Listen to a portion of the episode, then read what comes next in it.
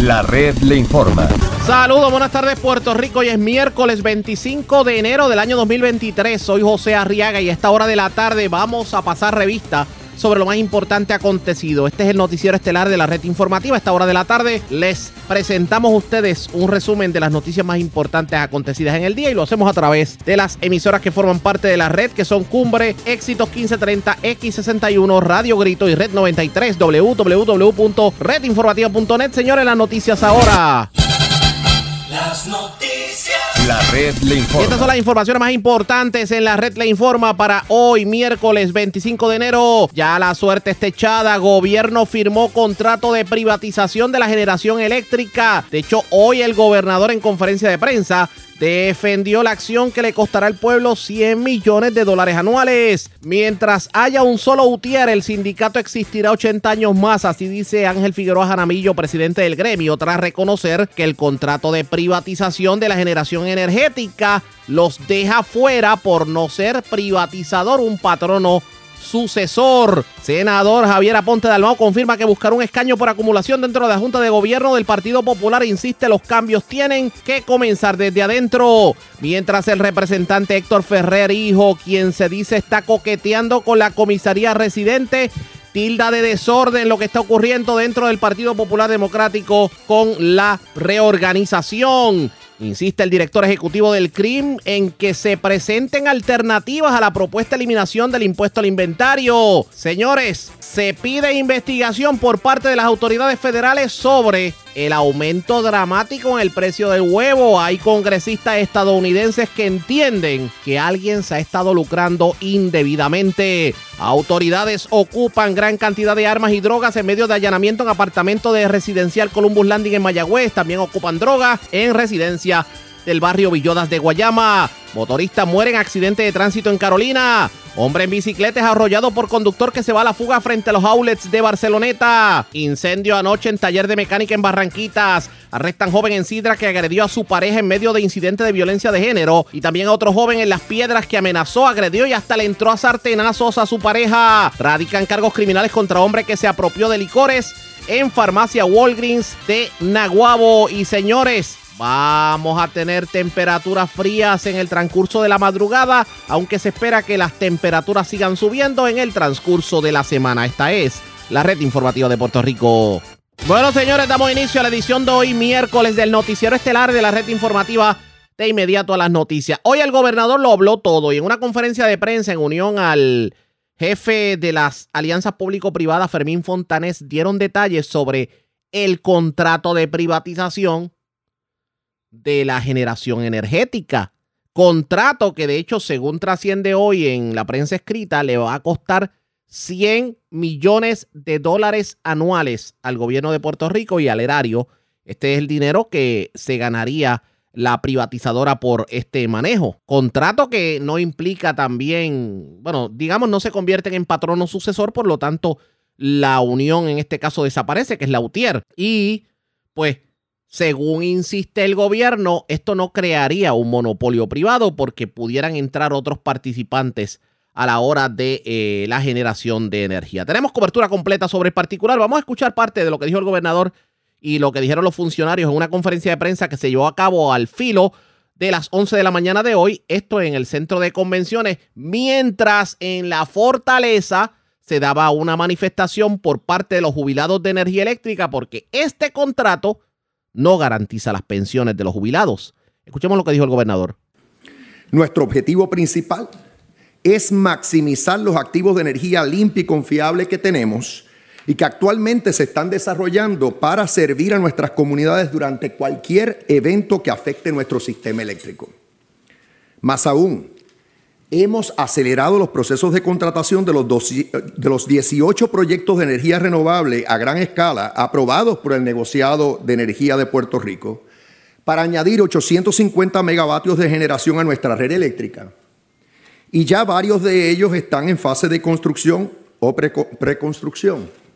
Reconozco la presencia del presidente de la Comisión de Energía, que es un ente instrumental en todo lo que está ocurriendo en nuestro sector energético, eh, el licenciado Edison Avile.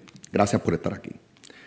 Asimismo, Acabamos de terminar el proceso de requerimiento de propuestas y estamos en las etapas finales de evaluación de la próxima ronda de proyectos de energía renovable que traerán mil megavatios adicionales de generación y 500 megavatios de almacenamiento en la red. Estamos en un momento crítico en la transformación de nuestro sistema energético, por lo que actualmente tenemos un gran impulso.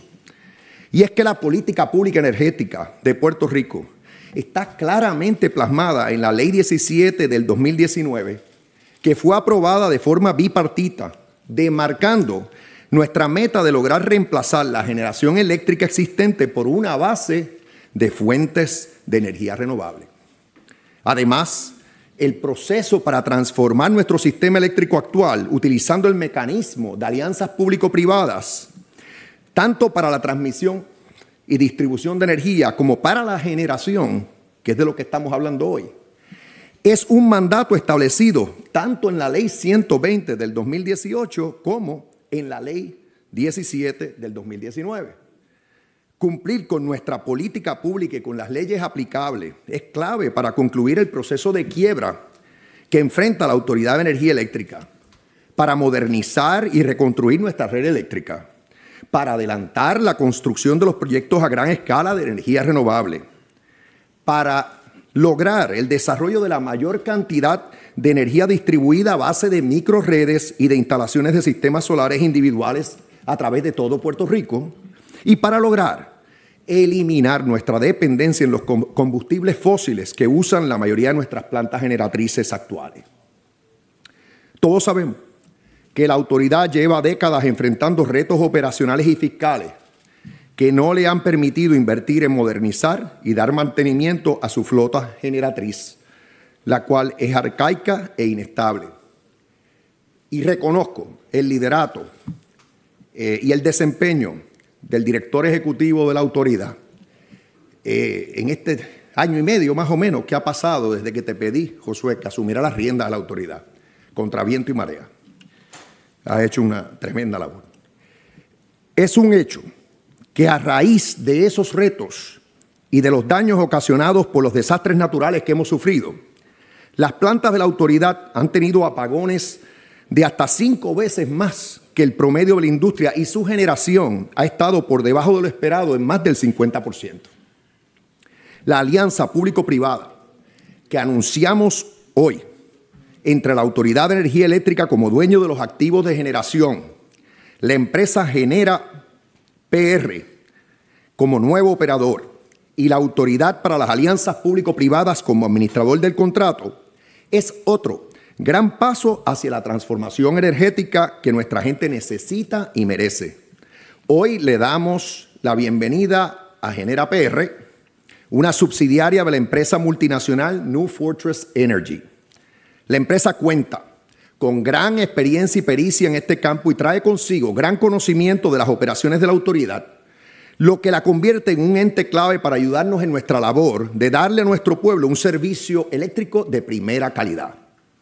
New Fortress Energy, como la compañía matriz de Genera PR, tiene amplio conocimiento en los procesos de compra y manejo de combustible, al igual que en la operación y manejo en los procesos de decomiso de plantas generatrices. Esto es importante, ya que en la medida en que vaya aumentando la generación de energía renovable por todo Puerto Rico, vamos a poder ir decomisando plantas viejas que son ineficientes, que utilizan combustibles fósiles que son costosos y que contaminan nuestro ambiente.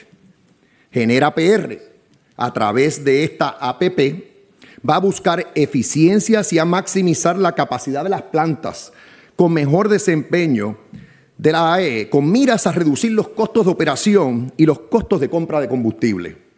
Asimismo, tendrá la obligación de que todo ahorro obtenido por medio de ajustes operacionales, contractuales o de inversión de capital, habiendo sido aprobados por el negociado de energía de Puerto Rico, será parte de los esfuerzos para reducir los costos de energía al pueblo de Puerto Rico.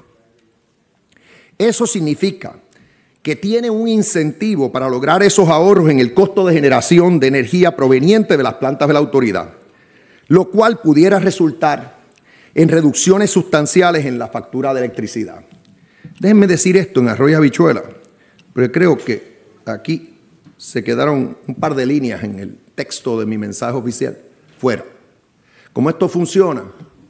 Es que cualquier ahorro que genere, em, genera PR va a ser compartido con el gobierno de Puerto Rico, con el pueblo de Puerto Rico. Tienen un incentivo para lograr ahorros en los costos operacionales de la autoridad. Y cuando lo logren, 50%, sí, se les brinda hasta un tope que se establece en el contrato y Fermín Fontanes va a entrar en el detalle, pero 50% va a beneficiar al pueblo, lo cual tiene todo el propósito y la probabilidad de reducir el costo de la luz en Puerto Rico. Además, Genera PR está obligada a hacerle oferta a todos los empleados que trabajan en las plantas de la autoridad, por lo que ninguno se quedará sin empleo. Y los demás empleados de la autoridad que no, no trabajan en las plantas como tal tendrán prioridad y preferencia ante otras personas igualmente cualificadas si también tienen deseo de unirse a Genera PR. El término del contrato será de 10 años y el periodo de transición será de 100 días. Una vez Genera PR comience su gestión, estará a cargo de la operación y mantenimiento de las plantas de generación de la autoridad, de la administración de los contratos de las facilidades y de la compra de combustible, así como de representar a la autoridad ante el negociado de energía de Puerto Rico. También tendrá a su cargo el manejo de fondos federales para las mejoras a las plantas de generación. Nuestras metas con este contrato son continuar aligerando la transformación de nuestro sistema eléctrico, facilitar la transición a la generación por medio de energía renovable en cumplimiento con el Plan Integrado de Recursos aprobado por el negociado de energía, proveer una planificación efectiva a largo plazo de nuestras necesidades energéticas y maximizar la operación de las plantas para garantizar la estabilidad de nuestro sistema eléctrico mientras lo convertimos en uno renovado, moderno y eficiente que promueva el desarrollo económico de Puerto Rico. Con esta nueva APP y en cumplimiento con nuestra política pública energética, seguimos adelantando la transformación que todos queremos. Estoy seguro de que estamos en el camino correcto para darle a nuestra gente el sistema energético confiable y asequible que se, que se merece. Y antes de concluir, quiero agradecerle a todos los que han participado en este proceso de aprobación de esta APP, desde los miembros del comité de las alianzas público-privadas, dentro de la autoridad de las alianzas público-privadas, eh, la Junta de las alianzas público-privadas, de igual manera el negociado de energía de Puerto Rico, de igual manera, la Junta de Supervisión Fiscal, también la Junta de la Autoridad de Energía Eléctrica, todos estos entes, todos los componentes de estos entes, eh, le dedicaron tiempo y gran esfuerzo eh, a este asunto.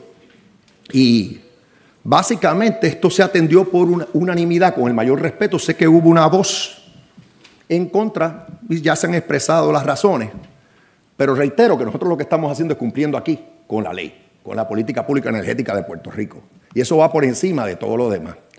También tengo que agradecer a los presidentes de, tanto la Cámara y el Senado, así como los miembros del, interés público que están en la Junta de las Alianzas Públicas, de la Autoridad de las, de las Alianzas Público-Privadas, por su cooperación, por poner el interés de Puerto Rico primero que cualquier otra consideración.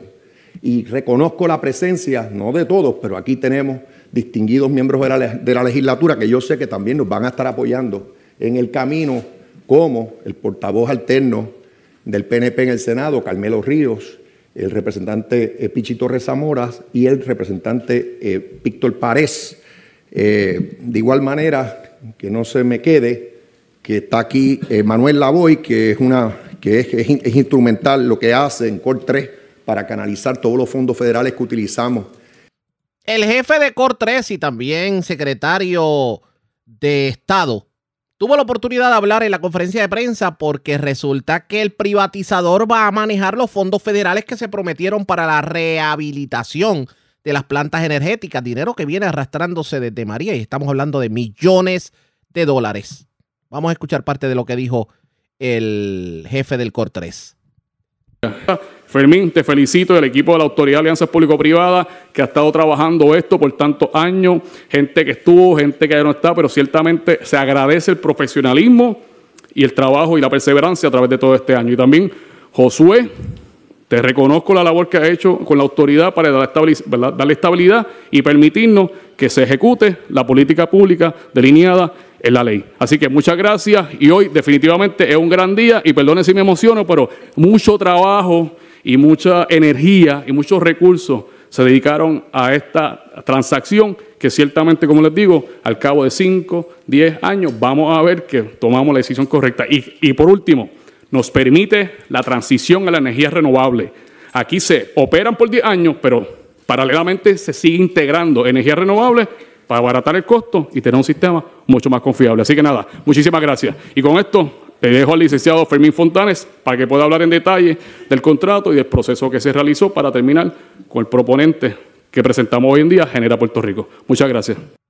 Ahora bien, ¿qué va a significar este contrato en cuanto a los empleados de la Autoridad de Energía Eléctrica? Fermín Fontanes habló del tema. Vamos a escuchar lo que dijo el jefe de las alianzas público-privadas. Comité de Alianza, hemos logrado con este proponente varios cambios importantes. Uno, como bien mencionó el gobernador, el Genera Puerto Rico tiene que hacerle ofertas a todos los empleados de las plantas que, opera actualmente la autoridad. Eso es sumamente importante porque es un reconocimiento de la importancia y el peritaje de los empleados de la autoridad y, y genera, reconoce esta importancia y ellos van a hacer esas ofertas en, los primeros 30 días de, esa transición, alrededor más o menos, van a estar yendo a donde esos empleados haciéndole las ofertas. Otro punto importante es que tienen dos años todo empleado que se mueva a Genera, tiene dos años de empleo garantizado. Esto para asegurarnos que la reforma laboral no le aplica a estos empleados que se mueven de Genera, perdón, de la autoridad a Genera. Tienen esa seguridad de que no entran como empleados probatorios, entran como empleados a tiempo completo y eso es otro, otra distinción que tenemos en este contrato que también logramos en nuestras negociaciones con el proponente. Los empleados que no están en las plantas también tienen preferencia y prioridad sobre aquellos empleados, bueno, aquellos solicitantes de afuera que no están empleados por la autoridad. Ok, estos son los puntos que se negociaron con, la, con los representantes del interés público que se atendieron completamente en, nuestra, en el contrato. Como mencioné, los ahorros en la tarifa. Esto es una estructura que está atada al 50% en las negociaciones que tuvimos con eh, los representantes del interés público se puso lenguaje específico para asegurarnos que ese tema se estaba tocando en blanco y negro. Eso es lo que dice Fermín Fontanés, asegura rebajas en la tarifa, pero aquí hay algo con los empleados. Va a repetirse la misma historia que con Luma. Es un nuevo patrono, tendría que hacer ofertas, reclutar. La pregunta es cuántos estarían dispuestos a perder todos los beneficios y derechos adquiridos en los últimos años. El gobernador tuvo la oportunidad de contestar preguntas de la prensa. Vamos a escuchar parte del intercambio. A base de los cargos fijos por la vida del contrato, que es de 10 años, estamos hablando de que el costo es alrededor de 118 millones de dólares. Eh, así, y, otra, y tengo que decir esto, por información obviamente que tengo, eh, que el otro proponente, el costo era sustancialmente mayor. Ese era, fue uno de los factores que se tomó en consideración aquí. La otra duda que tengo es a quién genera PR le estaría comprando el combustible, a New Fortress. Bueno, eh, prefiero que aquí entre Fermín y pudiera Wes. Yo le voy a traducir a Wes la pregunta. Sí. Ok, el, como parte de las responsabilidades de Genera PR es la compra de combustible. Hay contratos existentes de la Autoridad de Energía Eléctrica que genera, tiene que, ¿verdad? que tiene que operar bajo esa estructura existente, pero en el futuro habrá contratos adicionales que se tendrán que hacer procesos de licitación y en ese momento con las entidades que ganan entonces se comprará el combustible. Ese, esa experiencia de genera en el manejo de combustible es una de las razones por las que nosotros entendemos y el comité de balance entendió que ellos podían generar ese tipo de ahorros. Pues if you Yeah, I mean, the, the question was where we buy the fuel from? Or? Yes. Yeah, so uh, we have a we have a large portfolio ourselves of fuel from uh, a number of large producers. So uh, Cheniere, Shell, Venture Global, uh, a large portfolio of ourselves, and we are on the verge of producing our own fuel. So we have a large fuel source. Um, One moment, please. Eh, sí, tenemos una, un portafolio bien grande de, eh, de un número de productores grandes, eh, por ejemplo Shell, eh, dijo unos cuantos nombres que no pude apuntar aquí, y estamos en el borde de también estar produciendo nosotros también ese... Yeah, the the the total fuel bill here in Puerto Rico is about three billion dollars, roughly the public number. The La factura total eh, de combustible aquí es como 3 billones de dólares. and the vast majority of that fuel comes from sources other than ourselves, and much of it from distillate fuels, diesel, heavy fuel oils, et cetera, that we don't actually uh, we don't traffic in those in those businesses. Y eh, esa, la gran mayoría de esa cantidad viene de otro tipo de combustible, por ejemplo, diésel y otras cosas así, que nosotros no manejamos eso. Uh, providing fuel or finding fuel at the lowest possible cost will be one of the high priorities. Um, because that's where the, the, much of the cost savings can be for the island, so it will be a big focus of ours. El proveer eh, combustible a bajo costo es eh, nuestra más alta prioridad porque ahí es donde estarían los ahorros en los costos eh, para la isla.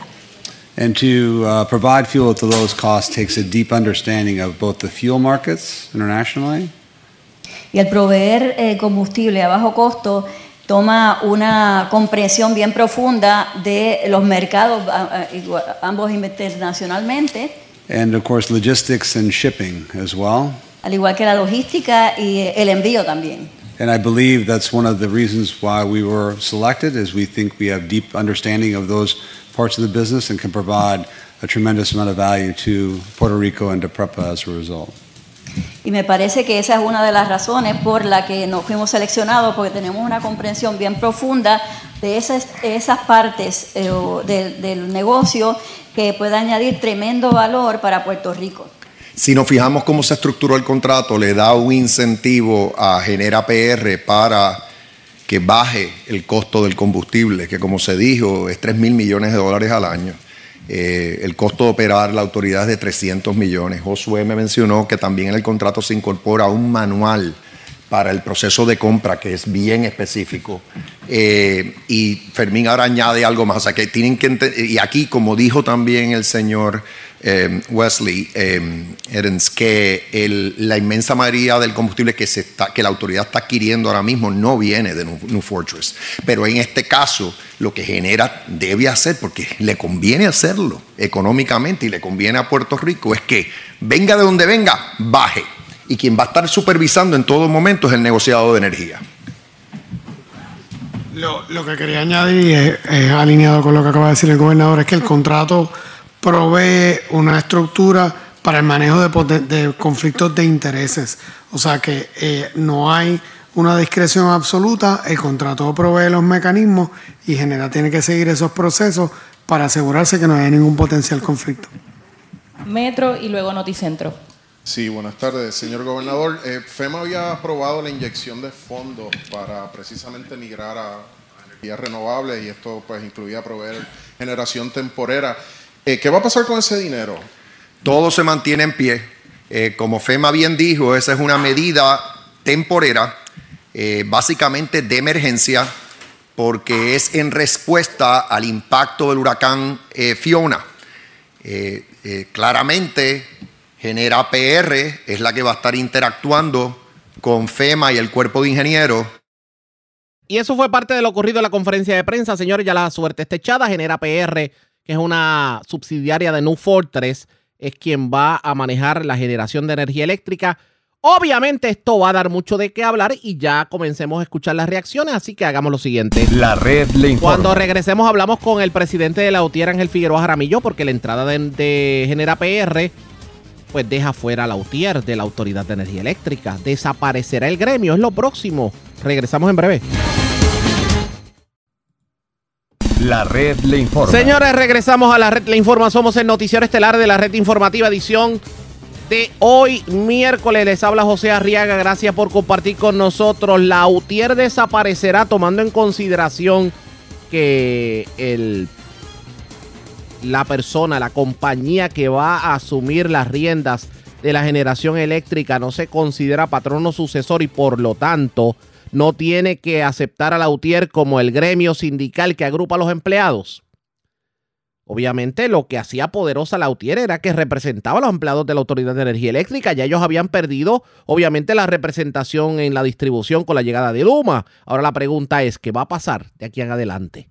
Tuvimos la oportunidad de indagar sobre ese tema con el presidente de la UTIER, Ángel Figueroa Jaramillo. Él dice que mientras haya un UTIER va a continuar el sindicato, pero reconoce que es un golpe fuerte el que reciben, tomando en consideración que ya dejan de ser los representantes exclusivos de la generación eléctrica del país. También aprovechó para hablar del contrato, el cual entiende que en vez de ayudar a Puerto Rico, lo que va es a encarecer el costo de la energía eléctrica en Puerto Rico. ¿A qué nos referimos? Vamos a escuchar. 80 años más. Yo le hago la pregunta porque si se lo ahora mismo lo, el grueso de los unionados de UTIER son de generación.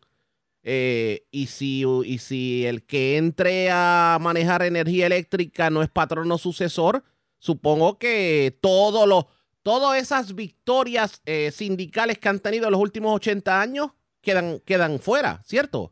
Pero la realidad objetiva es que sí tenemos un gran reto. Mientras, como yo he dicho, mientras haya un UTIER, la UTIER sigue existiendo y sin lugar a dudas, la UTIER se está transformando. Estos año y medio sobre la situación de Luma, hemos hecho los ajustes necesarios, ahora vamos a empezar a ejecutar esos ajustes necesarios. Y si pensaban que iba a ser la extinción de un sindicato serio, honesto, que al que no le guste siempre ha hablado con la verdad y el tiempo ha validado eso, pues va a tener un sindicato que acaba de celebrar 80 años de su fundación, por 80 años más, más grande. Esa semilla que se ha repartido, ese conocimiento, esa seriedad, esa honestidad que, se ha distinguido, por eso es que hemos sido atacados tanto. Fíjate que a Lautier nunca, pero nunca se le ha hecho un señalamiento ni de mal manejo, ni de corrupción, ni nada. Son y las acusaciones que ha habido son de redes sociales, ¿verdad? Eso no tiene ninguna validez, pero por los foros y tú, y tú, y tú puedes pensar que el gobierno, si tuviera una pizca, una pizca de datos de, de, cosas que hayamos hecho de forma irregular, lo que nunca hemos hecho, eh, estuviera ya, no, no, estuviéramos hablando. Pero, pero aquí hay algo, pues, por ejemplo, el contrato de privatización los deja fuera de la Autoridad de Energía Eléctrica de manera definitiva. Obviamente, si alguien quiere pertenecer a, a la UTIER, tendría que hacerlo como si fuera una organización bona fide, como pasa, por ejemplo, con la Federación de Maestros y los maestros. Eh, esto obviamente es un golpe grande eh, para, lo que, para lo que es un sindicato que fue uno de los más poderosos del país. Y seguirá haciéndolo. Yo te aseguro que seguirá haciéndolo la, la fortaleza nuestra no solamente recae, sin lugar a duda, que, que, gran parte en los miembros, nuestra fortaleza va a recaer a futuro en lo que te acabo de narrar. La verticalidad, la honestidad, nuestra trayectoria para que seamos y somos una alternativa eh, adicional frente a los trabajadores que se quieren organizar y los que puedan estar organizados que estén buscando alternativas. Pero yo creo que en este momento el tema, y lo digo, ¿verdad? más relevante obviamente el tema lo, que le va lo, que lo que el país va a pagar a consecuencia de decisiones de los dos principales partidos de gobierno. Porque hay que pagar 100 millones de dólares adicionales para manejar un sistema que supuestamente está en quiebra. Pues fíjate, es bien interesante esto, porque los dos contratos, los dos están sumando a 227 millones anuales que le va a costar al pueblo de Puerto Rico adicional a lo que cuesta la operación, porque esto es bien importante destacarlo. Estos dos contratos, en su esencia, el pueblo de Puerto Rico va, va a sufragar, va a financiar a través del pago de la luz todas sus operaciones. O sea que lo que el año pasado, hace año y medio, se pagaba en operaciones por, por la autoridad en caso de transmisión y distribución, y en esta ocasión, si se, si se consume finalmente, y, y se consume cuando el privatizador entre, no cuando firme el contrato. Si se consume finalmente el contrato de generación, se va a pagar todo lo que se, se ha pagado, todo el mismo presupuesto, pero hay que buscar 227 millones adicionales para poder sufragar el pago solamente a estos dos contratos, porque esa es la ganancia del contratista, porque este contrato está hecho a la medida del contratista. Y esos 227 millones son adicional a lo que está presupuestado. Para que tenga un ejemplo radio escucha, yo lo puse en mi cuenta de Twitter hoy, el presupuesto de generación para mantener y operar el área de generación, que el mismo director ejecutivo actualmente ha dicho que no, ha sido, no es suficiente para operarlo, es de 306 millones de dólares. Estamos hablando de 17 plantas, de 17 unidades generatrices, sumamente costosas su operación, no porque son viejas, es que la, operación por sí es costosa de una planta de plantas grandes. Aquí hay un sinnúmero... 306 millones. Ajá de, los estos 306 millones de dólares, que es el presupuesto que tiene asignado, van a sacar ahora 100 millones para dárselo al privatizador. Al privatizador. Para su ganancia, para, para General PR. Por lo tanto, si los 306 millones no te dan hoy y vas a sacar 100 millones para dárselo de ese mismo presupuesto a alguien que va a hacer lo que tú haces hoy, de algún lado tiene que estar, tiene que completar el presupuesto. Oiga, pero aquí hay, aquí hay más cosas, porque por un lado, el dinero que se supone que se utilice para la, genera, para la generación se pierde en ganancia para el privatizador. Por otro lado, hay un dinero que FEMA se supone que dé para las plantas que no se sabe cómo se va a estar manejando. Y por último, si obviamente eh, entra, genera Puerto Rico, como pasó con Luma, eh, Utier no es eh, el, patrono no es patrono sucesor, Utier sale, los que están trabajando obviamente van a, van a defender sus beneficios y va a pasar lo mismo que Luma, que simplemente hay un sinnúmero de empleados que van a dejar la autoridad y se van a ir al gobierno para no perder los derechos adquiridos. ¿Y quién va a manejar esas plantas? Porque no es lo mismo poner un cablecito a manejar una termoeléctrica. Es un reto que tiene el gobierno que está asumiendo frente a una situación que vuelvo y repito, nos va a costar más caro porque alguien dirá, pero esos 300, 100 millones, esos 100 millones que se va a pagar el privatizador van a ser también para mantenimiento. No, esos 100 millones van para el bolsillo del privatizador y punto. Tú tienes que buscar lo que para pagar la nómina, para pagar. O sea, con los que reste 206 millones que no dan, vas a tener que pagar nómina, tienes que pagar toda la operación, mantenimiento, este, todo lo que conlleva esa operación, y vuelvo y repito, el mismo director ejecutivo eh, ha, dicho que el presupuesto apenado porque casi todo se lo estaban dando a Luma. Cabe señalar a Riega que hace dos, un mes la autoridad logró 200 millones de dólares en reembolso de FEMA para proyectos nuevos y le quitaron 100 millones para dárselos a Luma. O sea que Luma sigue gastando a manos llenas. Dice el gobernador, dice el gobernador. Entonces, sobre, ah. sobre, sobre, la pregunta que me hace, sí. esa, es una responsabilidad de los que aprobaron este contrato, de, de, los representantes del Partido Popular junto al gobierno del PNP. Es la realidad, esos son los hechos, no es una discusión ahora de, de, discusión partidista, estos son los hechos. Pues ustedes no esperaban eso del Partido Popular. El Partido Popular Democrático traicionó su juramento de que no, su compromiso, su palabra de que no iban a permitir privatización traicionaron ellos mismos sus expresiones sistemáticas durante el año pasado, ¿verdad? Fueron contrarios a lo que actuar y eso demuestra un partido, una vez más, que junto al PNP son los mismos, lo único que lo cambia es el color y el fanatismo que pueda haber entre ambos partidos, pero en su ejecución ha demostrado claramente que son los mismos. Y ahora, ¿qué es la pregunta? Porque de aquí, porque no sé por qué tengo el leve presentimiento de que la situación va a ser peor que la que vivimos con Luma, porque si al privatizador le da la gana, como, y voy a poner un ejemplo, no es algo que no hayamos visto.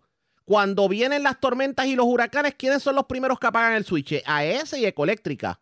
No esperan que llegue un viento y ya, y, ya apagaron el switch. Eso es lo que nos espera de ahora en adelante. Nos espera eso y nos espera más. Porque en la medida que el dinero no dé, ellos van a hacer un aguaje de muleta, aguantando con lo, con lo que pueda por, por los próximos seis meses a un año y cuidarse un poquito más que pasen las elecciones. Pero cuando cuando eso revierta para atrás, el aumento que va a tener el pueblo de Puerto Rico por estas dos privatizaciones son 227 millones. Eso equivale a casi dos centavos el kilovatio hora. Para que tenga la gente una idea. Y a eso súmase, súmale la situación de, de la reestructuración de la deuda.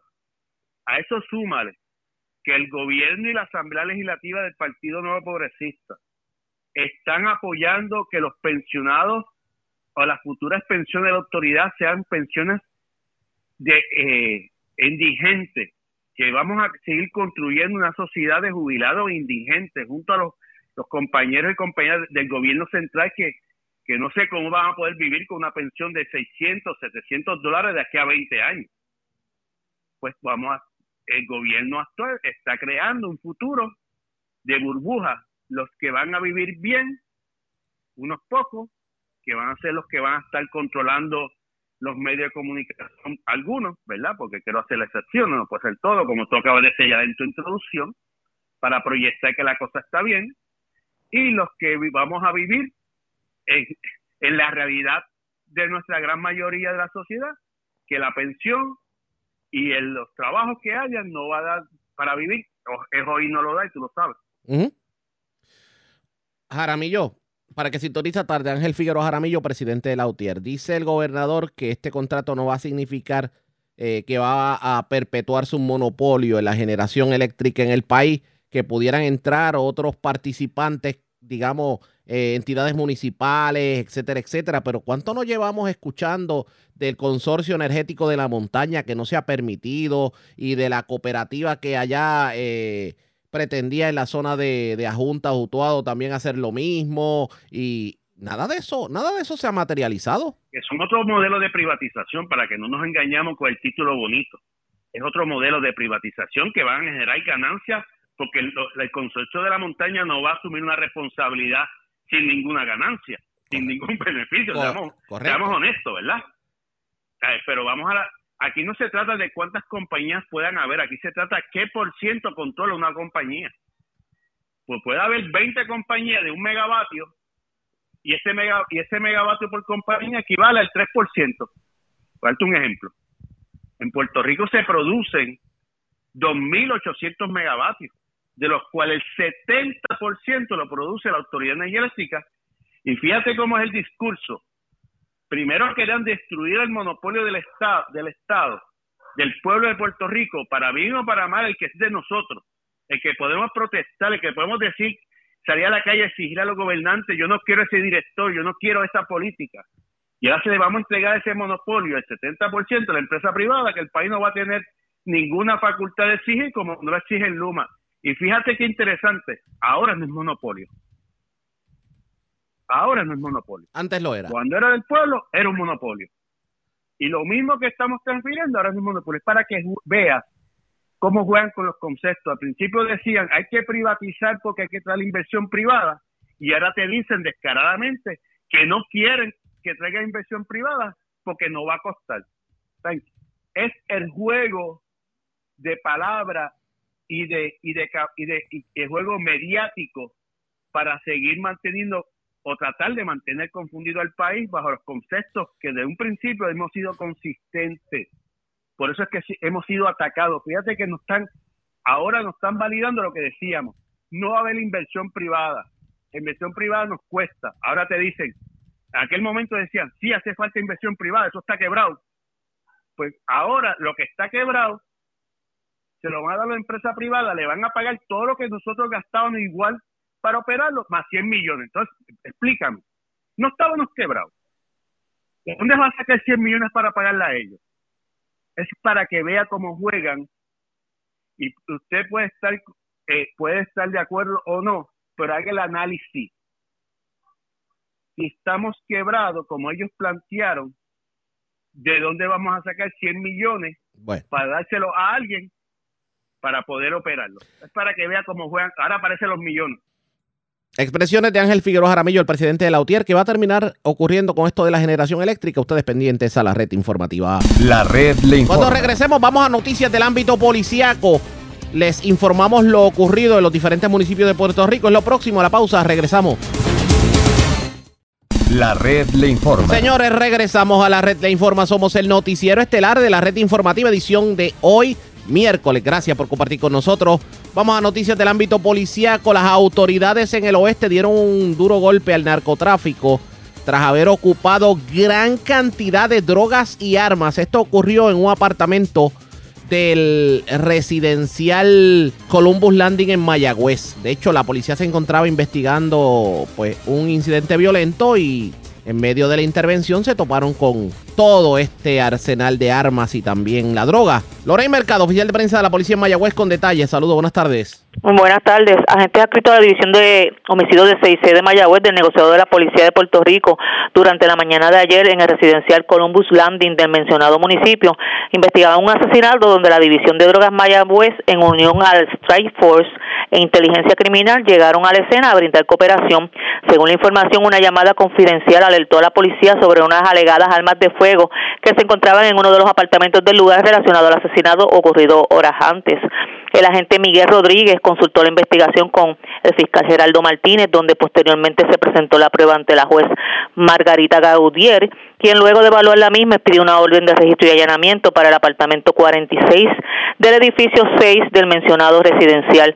En el lugar se ocuparon tres rifles pistol negros multicalibre, un rifle pistol Draco AK-47 calibre 7.62 por 39, un cargador calibre .40, un cargador calibre 9 milímetros, 30 municiones calibre .40, 30 municiones calibre 7.62 por 39, 756 dex de heroína, 103 bolsas de cocaína, 94 bolsas con picadura de marihuana, una bolsa con 1.13 onzas de cocaína, una bolsa con .32 onzas de cocaína, dos bolsas con cocaína en su modalidad de crack, parafernalia, tres bultos, un radio escáner, 1.391 dólares en efectivo. Este caso será consultado con la Fiscalía de Mayagüez para continuar con la correspondiente investigación. Sería todo por la tarde de hoy. Gracias por la información. Buenas tardes. Buenas tardes.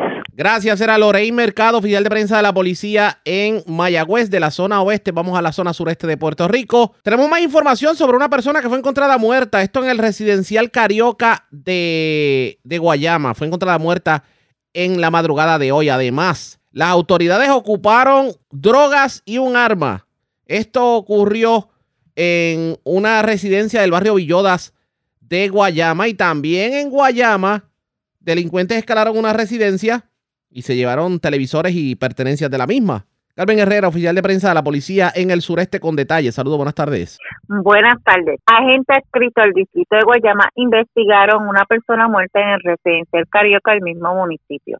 Según la información, una llamada al sistema de emergencia 911 alertó a la policía sobre una persona muerta en el área de la escalera del edificio 17. Al llegar los agentes encontraron el cuerpo de un hombre que no ha sido identificado sin signos vitales y sin señal de violencia. El fallecido era de tres de tez trigueña, ojos marrones, medía cinco pies 10 pulgadas, pesaba 180 libras aproximadamente, pelo negro, vestía un mahón azul despintado, camiseta a cuadro y medias negras. Este caso fue referido a la División de Homicidio del Cuerpo de Investigaciones Criminales de Guayama para continuar investigando. Por otra parte, un escalamiento fue reportado eso a las 7 y 35 de la noche de ayer en el barrio Pueblito del Carmen del pueblo de Guayama. Según se informó, alega el creyente que alguien forzó una de las ventanas de su residencia de donde se apropiaron ilegalmente de varios televisores. La propiedad fue valorada en 1.800 dólares.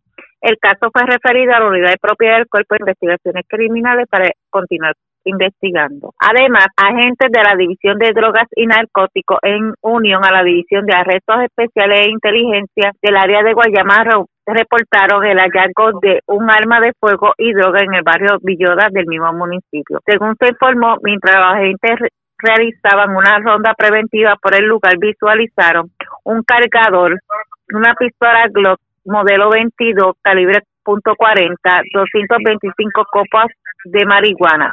Los agentes ocuparon la misma y continuarán con la investigación. Es lo que tenemos por el momento. Buenas tardes. Y buenas tardes para usted también. Gracias, era Carmen Herrera, oficial de prensa de la policía en Guayama. De la zona sureste vamos al centro de la isla porque se reportó un incendio en un taller de mecánica en Barranquita. Hubo daños estimados en sobre 15 mil dólares. Creo que se afectó un vehículo que estaba estacionado en el lugar. La información la tiene Widalis Rivera Luna, oficial de prensa de la policía en Ay Bonito. Saludos, buenas tardes. Saludos, buenas tardes. Un incendio fue reportado a la policía eso de las 11 y 34 de la noche de ayer en el taller SAM Autotechnical LC. Se ubica en la carretera 156, kilómetro 12.0, barrio Parincao, en Barranquita. Según expresó el querellante Samuel Ortiz, que se originó un incendio en los predios del taller, le causó daño al vehículo Toyota Tacoma del año 2021 color gris oscuro con la tablilla JYZ741. Al lugar llegó los bomberos estatales quienes extinguieron el mismo. Los daños fueron valorados en 15 mil dólares se le dio conocimiento a la División de Explosivos de Cagua para la investigación correspondiente. Buenas tardes. Y buenas tardes para usted también. Gracias, era Huidalis Rivera Luna, oficial de prensa de la policía en Bonito. Y de la zona de la montaña vamos a la zona este de Puerto Rico porque las autoridades radicaron cargos criminales contra un sexagenario residente de Las Piedras, aparentemente por violencia de género. Se dice que, que agarró por el cuello a la víctima, le entró a sartenazo y que la amenazó con un cuchillo de muerte. Además, también se arrestó una persona de edad avanzada que aparentemente violó una orden de protección que pesaba en su contra. Aparentemente, pues, eh, amenazó a, la víctima con causarle daños y ya pesaba esa orden por parte del tribunal. También radicaron cargos criminales contra otro sexagenario que aparentemente se apropió de licores de la farmacia Walgreens de Naguabo. Francisco Colón, oficial de prensa de la policía de Humacao, con detalles. Saludos, buenas tardes. Buenas tardes, Arriaga, y buenas tardes a todos los que escucha. Eh, notas policíacas del área de Humacao, agente, la agente Iris Guevara, del negociado de la policía, adscrita a la División de Violencia Doméstica del Cuerpo de Investigaciones Criminales de Humacao, supervisada por el teniente Daniel Allende, realizó una investigación que culminó con la erradicación de cargos criminales por parte de Fiscalía contra Pedro Santiago Martínez, de 61 años de edad y residente de Pueblo de las Piedras, por violaciones a los artículos 3.1 y 3.2 de la Ley 54 de Violencia Doméstica y Ley de Armas. Según la investigación, para la fecha del 22 de enero de este año, en el pueblo de Las Piedras, Santiago Martínez agarró por el cuello a la víctima y la lanzó hacia el piso. Acto seguido, el imputado la agredió con un sartén en el área de la cabeza y posteriormente con un cuchillo la amenazó con causarle la muerte. La fiscal Yaisa Santiago Santiago presentó el caso ante el juez, ante la juez Ginette Pietri del Tribunal de Macao, quien luego de escuchar la prueba determinó causa probable, fiando la fianza global de 50 mil dólares, la cual no pudo prestar, ordenando su ingreso a la cárcel de Bayamón hasta el día de la celebración de la vista preliminar. En otras radicaciones, tenemos que el Cuerpo de Investigaciones Criminales le radicaron cargos criminales por el delito de apropiación ilegal agravada contra Pablo Mendoza Arroyo, de 61 años de edad y residente de San Juan. Surge de la investigación que para la fecha del 22 de octubre del pasado año en la farmacia Walgreens en Nahuabo, Mendoza Arroyo se apropió ilegalmente del lugar de diferentes licores valorados en 800 dólares en total. El agente Gilberto Pérez, adscrito a la División de Propiedad del CIC de Macao, supervisado por el sargento Ángel de Jesús, consultó el caso con el fiscal Pedro Anca, presentando la prueba ante la juez Enid Rivera García del Tribunal de Macao, quien determinó causa probable, fijando una fianza de 50 mil dólares, la cual no pudo prestar, ordenando su ingreso a la cárcel de Sabana Hoyo de Arecibo hasta el día de la celebración de la vista preliminar. En otras notas, tenemos que agentes del negociado de inteligencia y arresto del área de Macao, del negociado de la Policía de Puerto Rico, en horas de la tarde de ayer, diligenciaron una orden de arresto contra Daniel Díaz Rosado, de 51 años de edad y residente del pueblo de Yabucoa. Contra Díaz Rosado pesaba una orden de arresto por el delito de maltrato a personas de edad avanzada e incumplimiento a una orden de protección al amparo de la ley 121, la Carta de Derechos de Personas de Edad Avanzada de Puerto Rico, expedida por la juez Karina Díaz del Tribunal de Humacao con una fianza global de 50 mil dólares.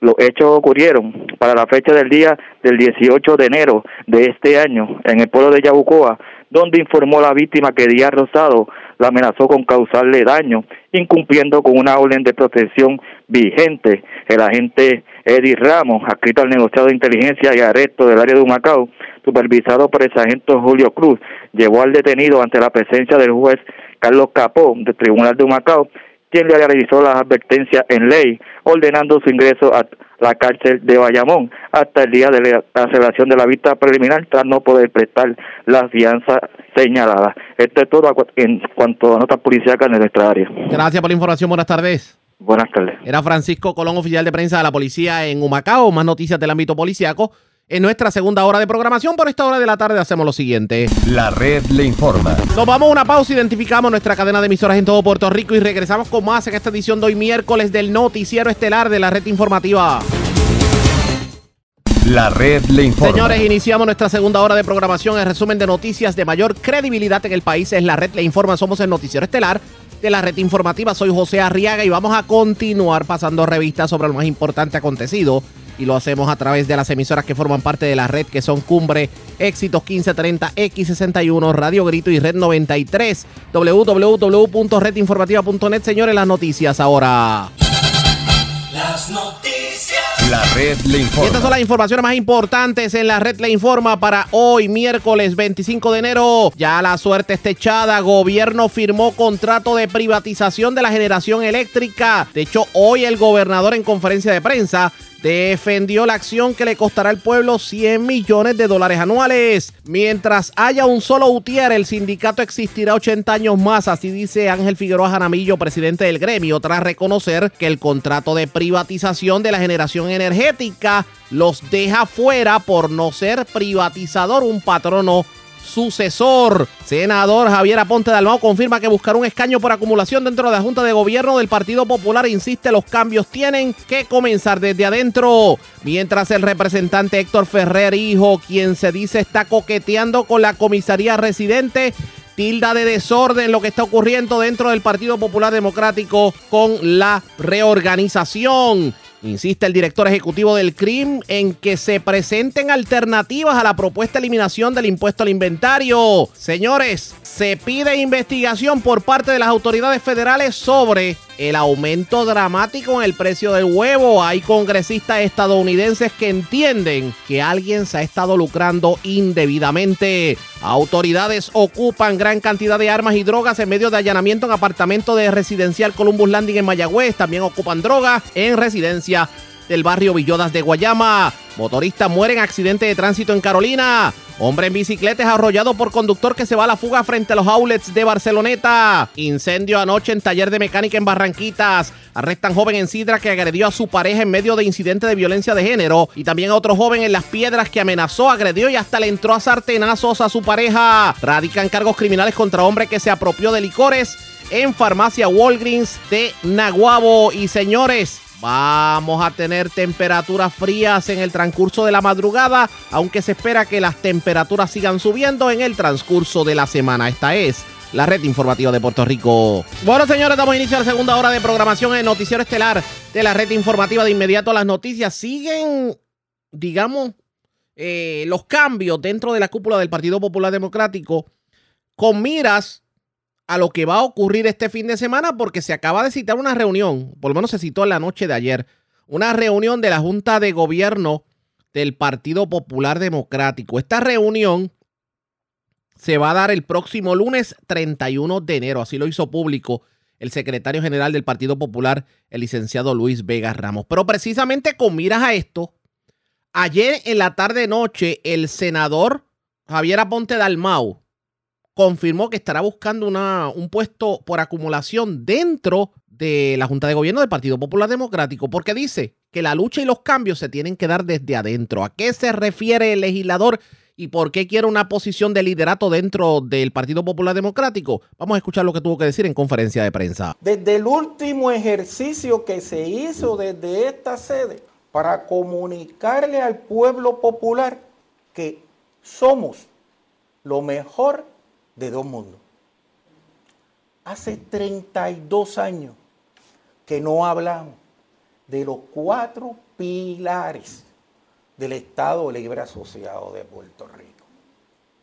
Hemos sufrido lo imaginable en el Tribunal Supremo Federal en las últimas decisiones y muy lamentablemente hemos, entre otras cosas, visto cómo en la presentación de un nuevo proyecto por primera vez en la Cámara de Representantes Federal, en esta ocasión, comenzar a contar con los amigos de la diáspora. Es allá donde ellos tienen voz. Es allá donde están los votos de los congresistas puertorriqueños y latinos que nos pueden ayudar a encaminar el fortalecimiento del Estado Libre Asociado. Tenemos que reestructurar una junta de gobierno y un comité ejecutivo que le sirva al Partido Popular Democrático para lograr hacer de este partido una cosa que indudablemente tenemos que impulsar a hacer. Y no es otra cosa que una institución dinámica. Para lograr una institución dinámica, indudablemente tenemos que hacer cambios desde la Junta de Gobierno. La Junta tiene que ser un instrumento el cual se puedan presentar no tan solo los proyectos que yo quiero traer aquí de mi región, sino también otros proyectos de cada región en Puerto Rico que se puedan presentar como plataforma futura que va a defender el Partido Popular en cada rincón de Puerto Rico. Además de eso, quiero venir a aportar mi experiencia y mis ideas para hacer de esta Junta del Partido Popular una que se encamine a una transformación, a una transformación que surja de adentro de esta institución, que surja de avanzada, sin miedo, mediante el diálogo y mucha madurez política. Esa transformación no tenemos que esperar a un líder. Esa transformación tenemos que hacerla nosotros. Y para lograr esa transformación, en la noche de hoy, yo propongo radicar mi candidatura para una posición por acumulación a la Junta de Gobierno del Partido Popular. Y usted se pregunta qué de importante tiene que el que un líder político elegido por el pueblo forme parte de la Junta de Gobierno del Partido Popular Democrático. Pues escuchen lo que tuvo que decir. ¿Cuál es la importancia que le da el hoy senador a buscar un puesto dentro de la Junta de Gobierno? Vamos a escuchar lo que dijo. Necesitamos gente joven. Sí, necesitamos gente joven. Además de eso, Robert, necesitamos líderes que tengan mente joven. No necesitamos contar años, necesitamos contar experiencia, necesitamos contar actitud, necesitamos comenzar un diálogo interno de nosotros mismos para definir y hacer la transformación que yo sé que muchos líderes en este partido quieren lograr. Pero para lograr esa transformación tenemos que unir voluntades. Y mi llamado desde hoy a esta posición es hacer un ente de unidad. De unidad de voluntades en este país y en este partido para encaminar las cosas grandes que nos unen y dejar atrás aquellas chiquitas que nos separan. Esta es la casa grande del Partido Popular.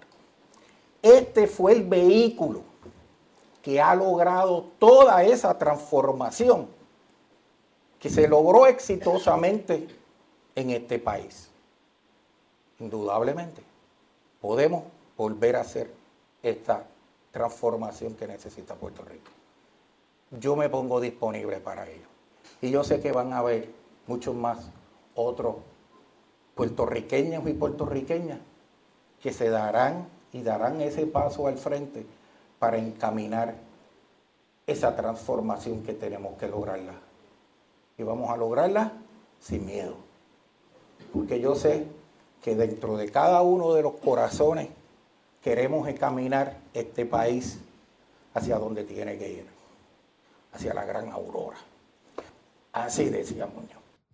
Vamos a ver qué va a terminar pasando el próximo lunes en la reunión de la Junta de Gobierno y quiénes entran y quiénes no entran y cuáles serán las posturas que asumirán líderes dentro del Partido Popular Democrático, porque año preelectoral pues vamos a ver de todo. Pero esto no fue el único movimiento que vimos entre ayer y hoy dentro del Partido Popular Democrático, porque otro de los que habló fue el representante Héctor Ferrerijo, se rumora que pudiera estar coqueteando con la comisaría residente. ¿Y qué piensa de estos movimientos que se van a dar de aquí al lunes en la Junta de Gobierno del Partido Popular? En entrevista con Ayola Virella de Metro, escuchemos parte de lo que dijo el representante Héctor Ferrer, hijo. Bueno, lamentable que continúe el caos y la desorganización eh, dentro del Partido Popular, porque en noviembre la Asamblea de Reglamento estableció cuál iba a ser la fecha de la elección, eh, que iba a ser el 7 de mayo para escoger el presidente y el vicepresidente del Partido Popular, y lamentablemente al día de hoy se desconoce cuál va a ser el proceso, cuándo va a abrir eh, el proceso de radicación de candidaturas, cuándo va a cerrar el proceso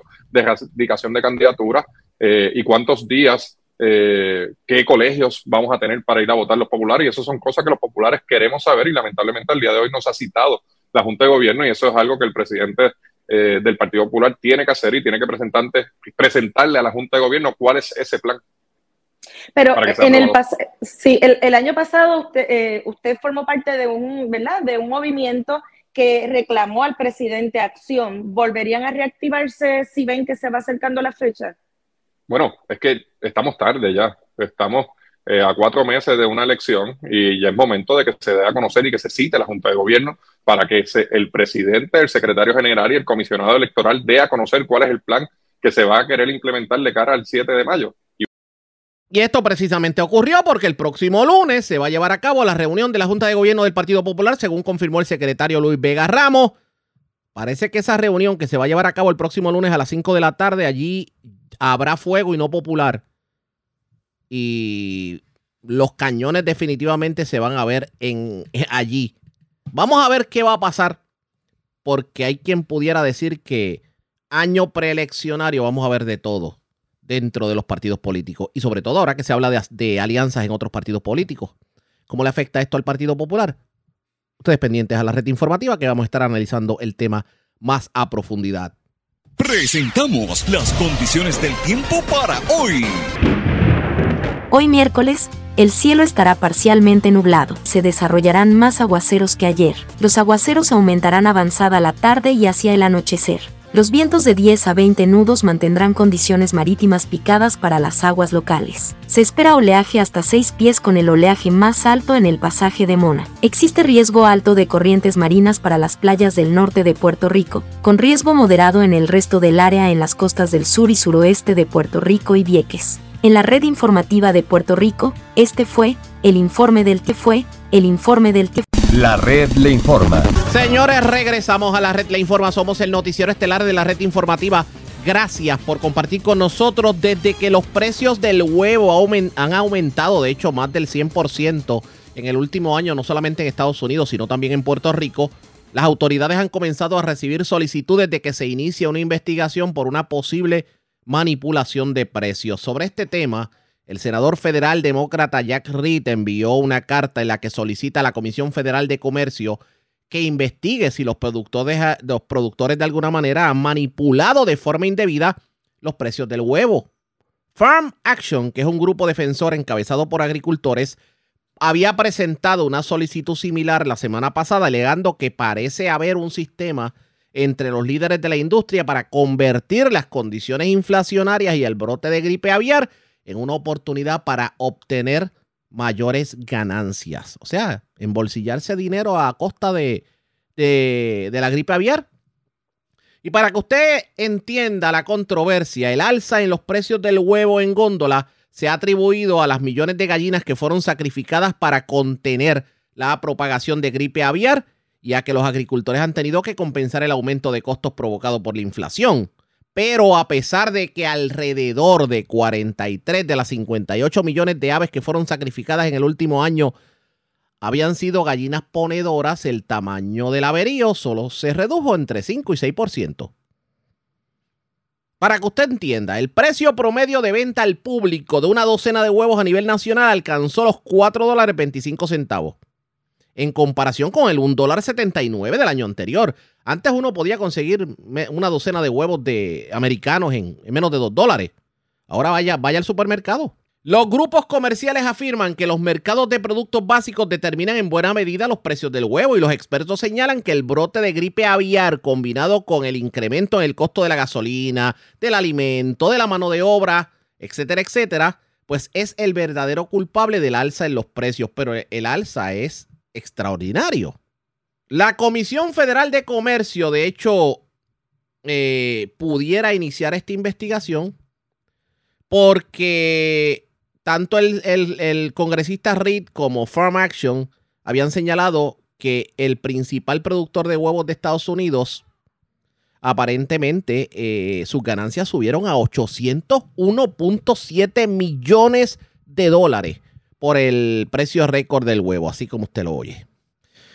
En Puerto Rico, obviamente, si en Estados Unidos hay catarro, nosotros tenemos pulmonía, así que usted imagínese los precios que estamos viendo en góndola y por lo menos aquí ha sido ventajoso para el productor de huevo local, porque obviamente los, pues, los precios del huevo americano en muchas ocasiones han superado el precio del huevo local, pero aún así vemos estas, estas cosas en, en, góndola que le para los pelos a cualquiera. La pregunta que nos hacemos, ¿qué, ¿qué pasó con aquello del dólar, del dólar para desayunar? Que decía el secretario de Agricultura. ¿Quién desayuna ahora con un, con un dólar al día? Vamos a darle seguimiento a esto pendientes a la red informativa. Bueno.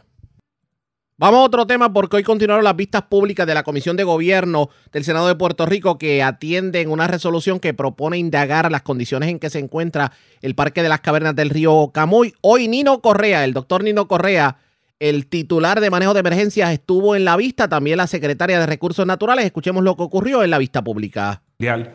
Y esta noticia a nivel mundial puede ir a favor o puede ir en contra de nosotros y una emergencia como esta, hasta en la forma en que se pueda atender una emergencia que no tenemos el control, pues nos van a, señalar. Y en ese sentido, por eso es que ha habido una buena voluntad de muchos grupos voluntarios de nuestra isla y que en conjunto con nosotros, aunque no sea mi responsabilidad directa, nosotros queremos estar en la disposición y todo el apoyo que sea necesario para visitar. Ya nosotros aquí, estoy hablando con ustedes, estamos organizando el poder ir a visitar la otra área de Cueva Espiral eh, porque realmente nos centramos en este lugar que fue donde surgió la emergencia en aquel momento. Que es la visita del 15 de enero que usted La visita del 15 de enero que realizamos, es el informe que vamos a entregar.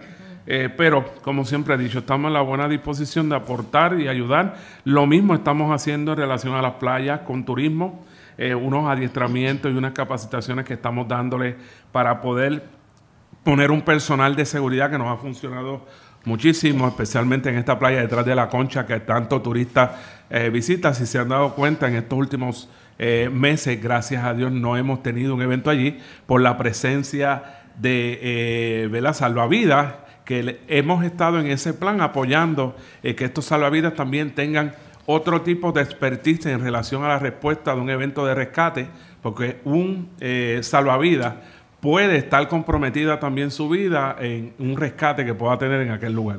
Eh, por consiguiente, eso conlleva otros tipos de capacitaciones que con turismo lo estamos trabajando. O sea, todo lo que a nivel de manejo de emergencia nosotros podemos brindar el apoyo, yo tengo que agradecerle a la Sociedad Espeleológica.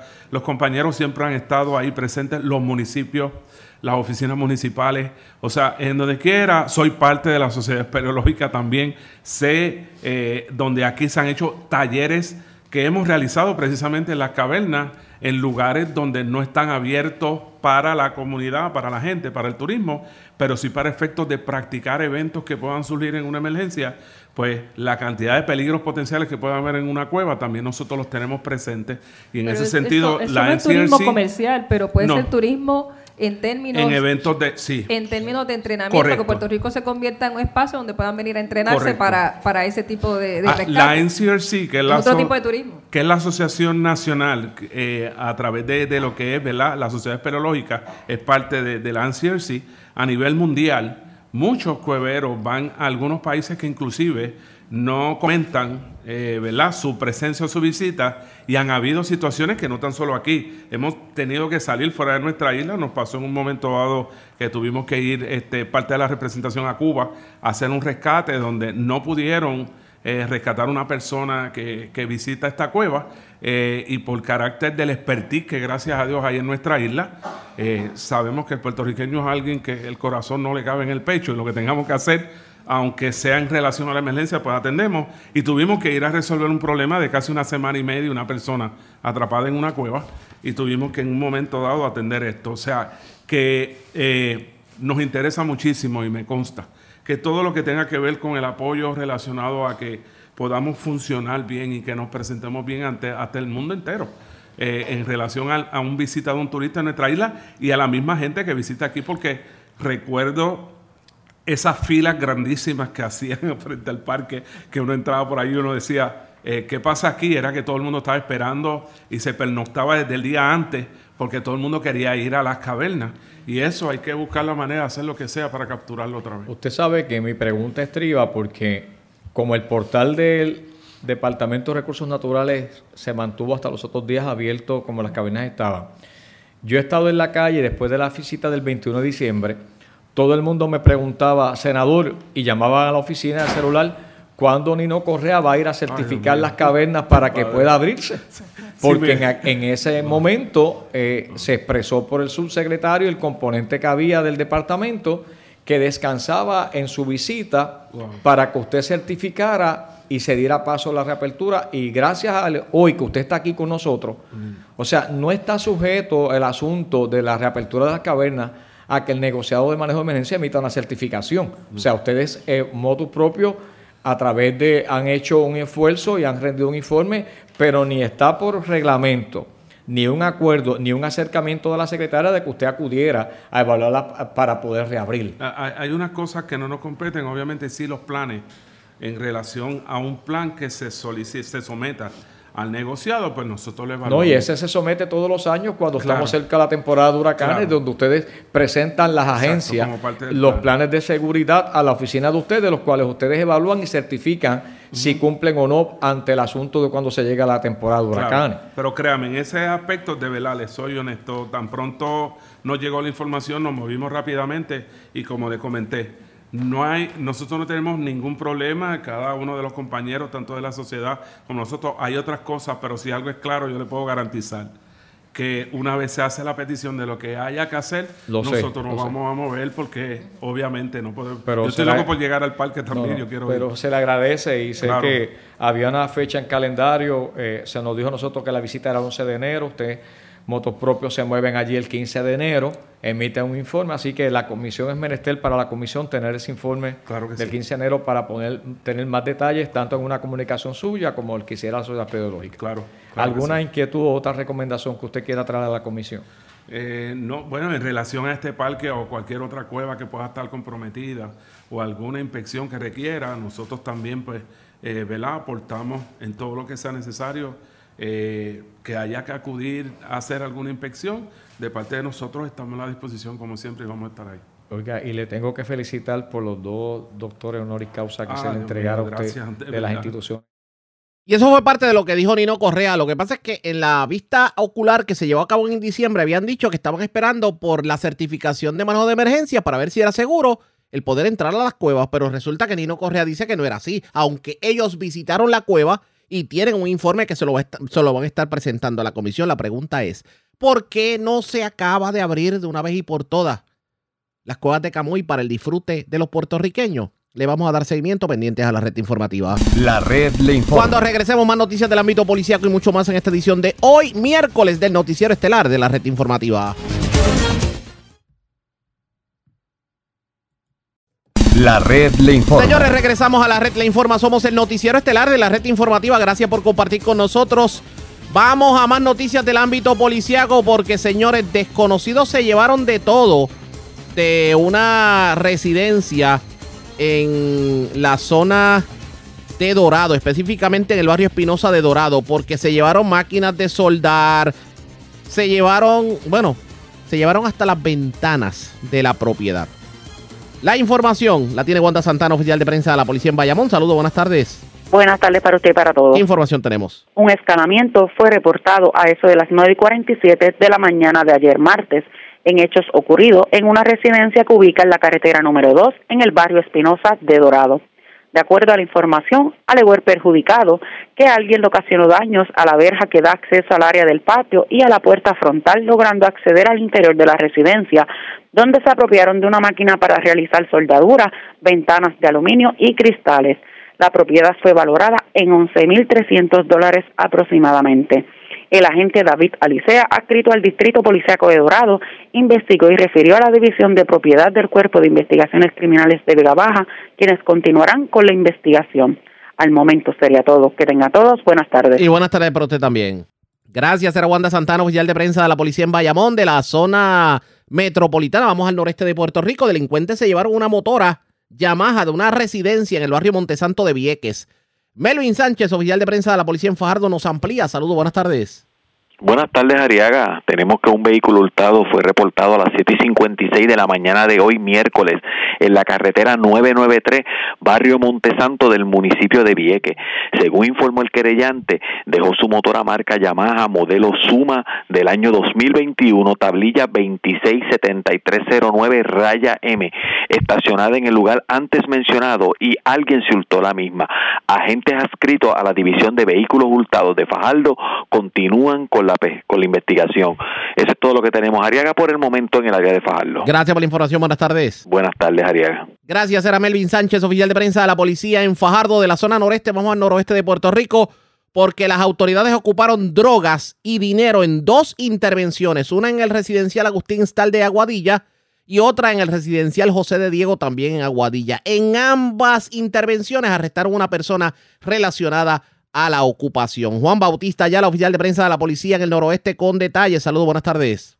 Sí, buenas tardes para ti, Ariaga. Buenas tardes para el público Radio Escucha. Como informaste, en la tarde de ayer, personal de la División Drogas Aguadilla eh, realizaron planes de trabajo dirigidos a impactar lugares de alta incidencia, logrando el arresto de dos personas, así como la ocupación de sustancias controladas y dinero en efectivo. Eh, la primera de las intervenciones la efectuaron en el residencial Agustín Estar de Aguadilla, Allí arrestaron a Adrián Pérez Rosado, de 32 años, residente de ese municipio.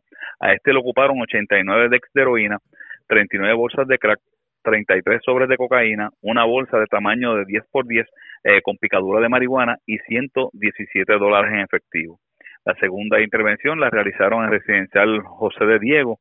Allí pues fue arrestado Jesús Figueroa Ruiz, de 34 años, vecino de esa población, y a este le ocuparon 23 eh, sobres de crack y 115 dólares en efectivo. Estas intervenciones fueron consultadas con el fiscal de turno, quien ordenó citar a los detenidos para una fecha posterior ante el Tribunal de Aguadilla para erradicación de los correspondientes cargos criminales. Gracias por la información. Buenas tardes. Buenas tardes. Gracias. Era Juan Bautista, ya el oficial de prensa de la policía en Aguadilla, de la zona noroeste. Vamos al sur de Puerto Rico porque las autoridades arrestaron a un joven de 28 años. Aparentemente a esta persona le atribuían varios robos que se reportaron en Ponce y Juana Díaz. Además, escuche esto, una persona fue víctima de fraude. Alguien se hizo pasar por esta persona, residente de Yauco, y cambió un cheque de 6 mil dólares. La información la tiene Luz Morel, oficial de prensa de la policía en Ponce. Saludos, buenas tardes. Sí, muy buenas tardes a todos. Nos informa que en horas de la tarde de ayer eh, se reportó el arresto de un hombre de 28 años, esto en Villalba. Según indican agentes adscritos a la División de Investigaciones de Robos, Extorsiones, Delitos contra la Propiedad, Agresiones y Personas Desaparecidas, eh, se encontraban investigando unos incidentes de robo que fueron reportados entre los días 23 y 24 de enero del presente año. El primer robo fue reportado en horas de la noche en el establecimiento de comida rápida Wendy's, ubicado en la carretera 14 en Ponce. Posteriormente, el día de ayer martes, en horas de la tarde fue reportado un robo en el establecimiento ubicado en el barrio Coyores en Juanadía. Relacionado a estos hechos, fue ocupado un vehículo de motor marca Hyundai modelo Accent color azul y el mismo está siendo investigado eh, como el vehículo donde se cometieron estos delitos de robo. Cabe señalar que las tablillas de los vehículos de motor están siendo modificados o alterados utilizando cintas adhesivas, entre otras cosas para que no sean identificados al momento de que los individuos van a cometer dichos delitos. Este caso estaría siendo consultado y llevado a un magistrado en horas del día de hoy para la posible erradicación de cargos correspondientes. Estaremos ampliando más adelante. También tenemos un fraude, esto mediante un cheque. Estos hechos ocurrieron o fueron reportados, debo decir, el día de ayer, martes 24 de enero, en el municipio de Yauco según informó el querellante, que alguien se hizo pasar por este y falsificó un cheque por la cantidad de 6.500 dólares. Este caso fue referido a la división DIREPAP del Cuerpo de Investigaciones Criminales del área de Ponce para la investigación correspondiente. Estaremos ampliando más adelante. Gracias por la información. Buenas tardes. Buenas tardes a todos.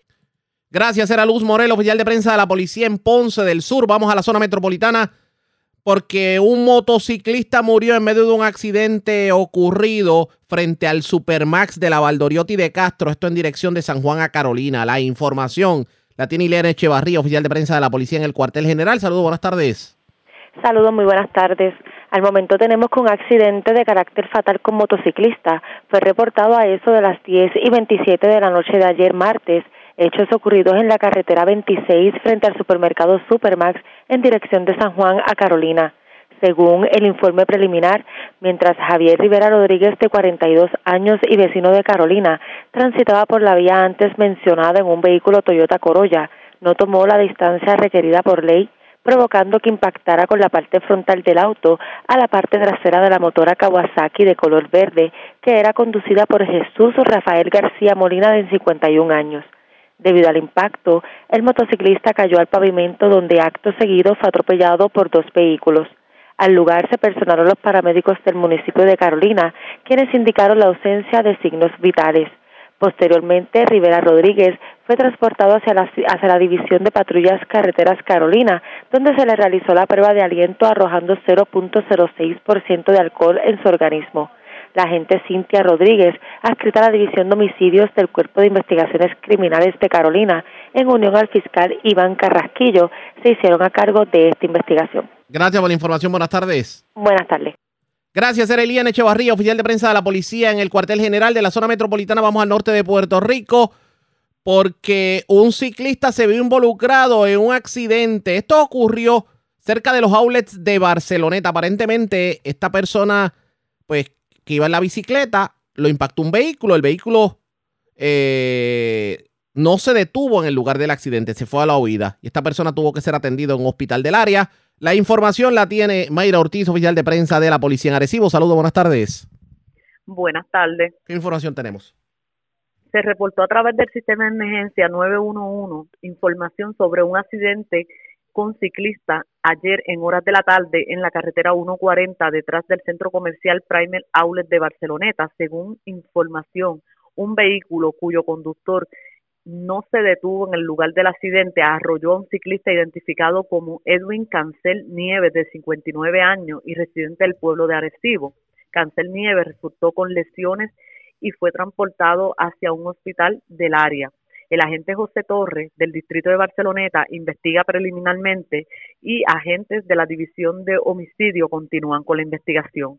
Hasta el momento, esa es la novedad que tengo en el área de Arecibo. Que pasen buenas tardes. Gracias, era Mayra Ortiz, oficial de prensa de la policía en Arecibo del Norte. Vamos a la zona centro-oriental de Puerto Rico porque se arrestó un joven de 29 años, vecino de Sidra. Aparentemente, esta persona eh, cometió delitos relacionados a violencia de género. La información la tiene Karen Martel, oficial de prensa de la policía en la zona centro-oriental. Saludos, buenas tardes. Buenas tardes, agentes adscritos a la División de Arrestos Especiales del Negociado de Inteligencia del área de Caguas. El día de ayer diligenciaron una orden de arresto contra Rafael Roberto Ortiz Vélez, de 29 años y vecino de Sidra.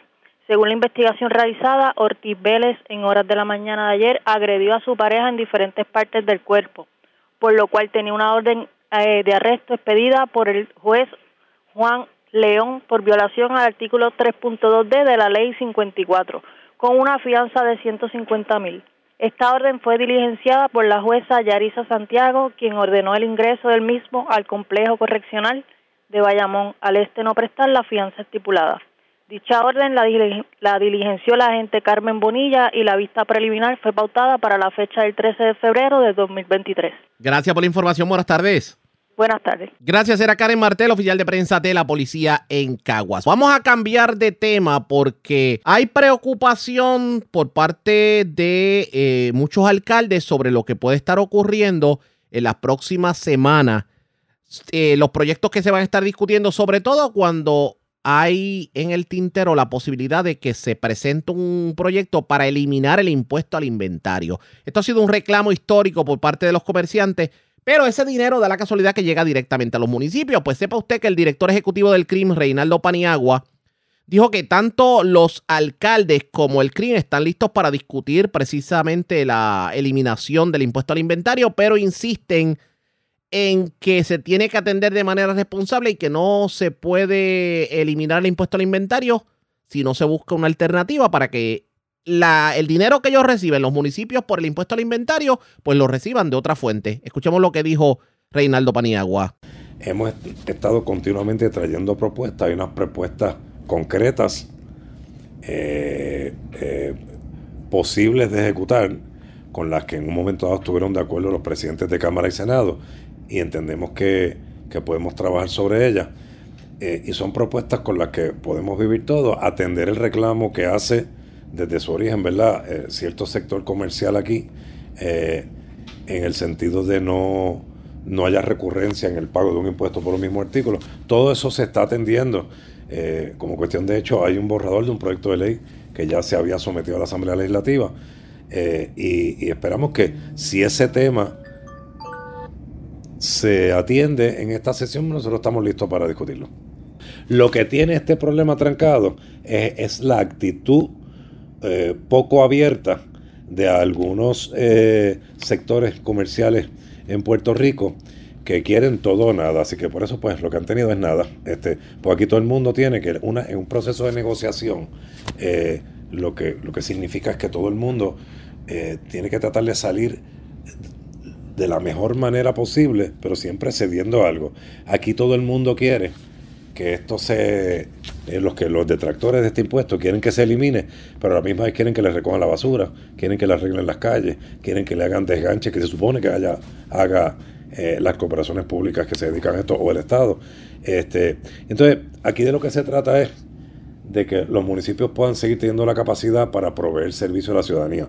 Un municipio no es una entidad de crear o generar riqueza ni amasar dinero, es simplemente proveer servicio.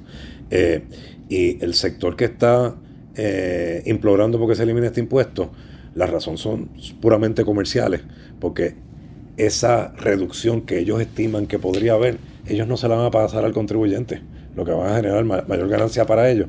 Y mientras esto no se discuta de una manera responsable y justa, pues no va a haber resultados, este, los resultados que se esperan. Declaraciones de Reinaldo Paniagua, se va a trabajar esto en esta sesión legislativa. Eso está por verse pendientes a la red informativa. La red le informa. Vamos a una pausa, regresamos a la parte final del noticiero estelar de la red informativa.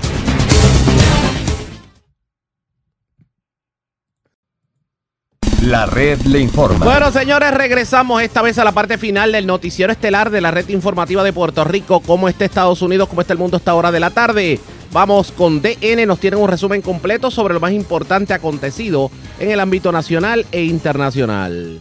Siete personas murieron y otra resultó gravemente herida luego de que un hombre armado abriera fuego en dos lugares distintos de Half Moon Bay, una pequeña comunidad costera del estado de California. La policía dice que el sospechoso, Chun Li Yao, un hombre de 67 años, se entregó a las fuerzas del orden público tras cometer las masacres. Las autoridades no pudieron confirmar si el atacante obtuvo legalmente el arma semiautomática que usó en los ataques. Un funcionario local dice que las víctimas eran personas de origen chino y latino que trabajaban en una granja local de hongos en la que, según se informa, Yao trabajó durante décadas. Dave Pine, miembro de la Junta de Supervisores del Condado de San Mateo, pidió que se tomen medidas con respecto al uso de armas de fuego. Al final de cuentas, hay demasiadas armas en este país. Tiene que haber un cambio. Esta no es una forma aceptable para que una sociedad moderna viva y gestione sus asuntos. En el estado de California se han registrado tres tiroteos en los últimos tres días. En la ciudad de Oakland, al menos una persona murió y otras siete resultaron heridas en un tiroteo que se desató en una estación de servicio poco después de las seis de la tarde del lunes. El tiroteo se produjo al tiempo que la policía de la ciudad de Des Moines, estado de Iowa, acusaba a un joven de 18 años de asesinato por un tiroteo que tuvo lugar en un centro que brinda educación a estudiantes de secundaria con dificultades. Dos estudiantes murieron y un maestro resultó herido en el ataque del lunes. El número de muertos por la masacre que se suscitó el sábado por la noche en una celebración del Año Nuevo Lunar en la ciudad de Monterey Park, estado de California, ascendió a 11 luego de que otra víctima muriera en el hospital. Los investigadores dijeron el lunes que recuperaron 42 casquillos de bala de la escena del ataque, la escuela de baile Star Ballroom Dance Studio. Un hombre de 26 años logró impedir una tragedia aún mayor después de quitarle el arma al atacante en otra escuela de baile. Brandon Say dijo que se enfrentó a Hu Tran, el atacante de 72 años, después de que éste condujera hacia otra escuela de baile donde parecía estar cargando su pistola de asalto semiautomática. Algo se apoderó de mí. Me di cuenta de que necesitaba quitarle el arma tenía que sacarle el arma, desarmarlo, o de lo contrario, todos habríamos muerto. Según se informa, la policía tardó cinco horas en alertar a la población de que el atacante andaba suelto el sábado por la noche. Tran fue encontrado muerto al día siguiente por una herida de bala autoinfligida. La oficina forense del condado de Los Ángeles hasta el momento ha identificado a cuatro de las víctimas fatales. Entre ellos se encuentra Mai Mainan, de 65 años, cuya familia dijo en un comunicado el lunes. Durante muchos años, Nan fue los fines de semana a la escuela de baile de Monterey Park. Eso era lo que ella amaba hacer, pero injustamente el sábado fue su último baile. El lunes los residentes de Monterey Park realizaron una vigilia para conmemorar a las víctimas de la masacre del sábado. La residente local, Ann Lau, fue quien organizó la vigilia. Nunca pensamos qué nos pasaría a nosotros y es tan impactante que no podemos aceptarlo. La razón por la que nos reunimos es porque estaba hablando con nuestros amigos y pensé que simplemente teníamos que hacer algo para expresar nuestras emociones, para consolarnos, para decirnos unos a otros que podemos seguir adelante. A raíz del tiroteo, ciudades como Nueva York y Los Ángeles han intensificado las medidas de seguridad que se tomarán durante la celebración del Año Nuevo Lunar, ya que temen que las comunidades asiático-estadounidenses e isleñas del Pacífico sean objeto de más actos de violencia. Para ver nuestra charla con la doctora Connie Un, cofundadora de la organización AAPI Women Lead, y Nick Suplina, director del área de leyes y políticas de la organización Every Town for Gun Safety, visite nuestro sitio web democracynow.org/es. En el estado de Tennessee, los padres de un hombre afroestadounidense de 29 años que murió tras ser brutalmente golpeado por policías de la ciudad de Memphis dicen que su hijo fue expuesto a un calvario en el que no tuvo forma de defenderse. Tyre Nichols murió de insuficiencia renal y paro cardíaco el 10 de enero, tres días después de sufrir un violento arresto tras un control de tránsito. El lunes, los funcionarios de Memphis mostraron en privado a la familia de la víctima y a sus abogados las imágenes que tomaron las cámaras cámaras corporales de la policía durante el arresto de Nichols. Después de ver el video, ellos dijeron que Nichols había sido rociado con pimienta, inmovilizado, pateado y golpeado y había recibido las descargas de una pistola eléctrica. Estas fueron las palabras expresadas por el abogado Antonio Romanucci, quien representa a la familia de Nichols. Nichols estuvo todo el tiempo indefenso. Era una piñata humana para esos policías. Le dieron una paliza absoluta, descarada e ininterrumpida durante tres minutos. Oh, Dios mío. Oh, Eso es lo que vimos en ese video.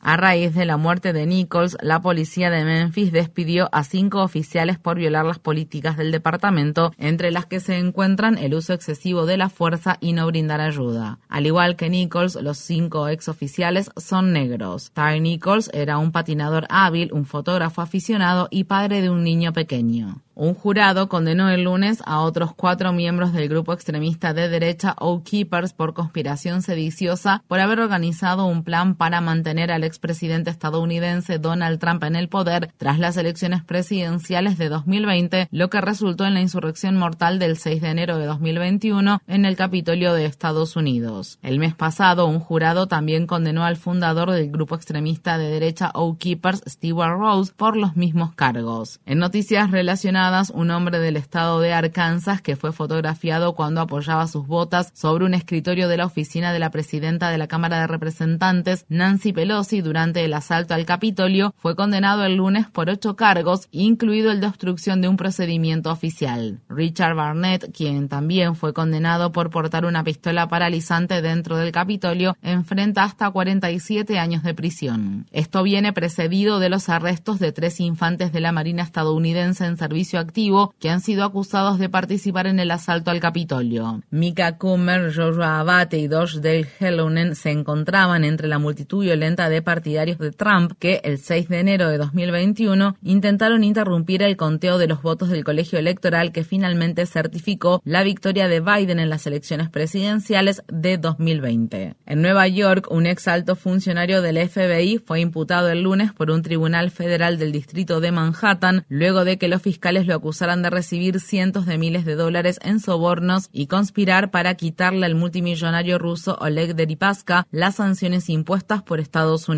Charles McGonigal, de 54 años, se declaró inocente de los cargos que incluyen lavado de dinero y violación de las sanciones de Estados Unidos. Estados Unidos e Israel lanzaron uno de los ejercicios militares conjuntos más grandes de su historia, lo que constituye el más reciente intento por intensificar las tensiones con Irán por su programa nuclear. La operación, que se denomina Juniper Oak, incluye el despliegue de miles de soldados, de una docena de buques de guerra y de más de 140 aviones de combate, incluidos bombarderos con capacidad nuclear. En los territorios ocupados de Cisjordania, manifestantes palestinos se congregaron el lunes en el lugar donde se encuentra una aldea beduina luego de que dos legisladores israelíes de alto perfil exigieran su demolición para dar paso a asentamientos israelíes ilegales. Estas fueron las palabras expresadas por Eid Shahalin, un portavoz de los aldeanos beduinos.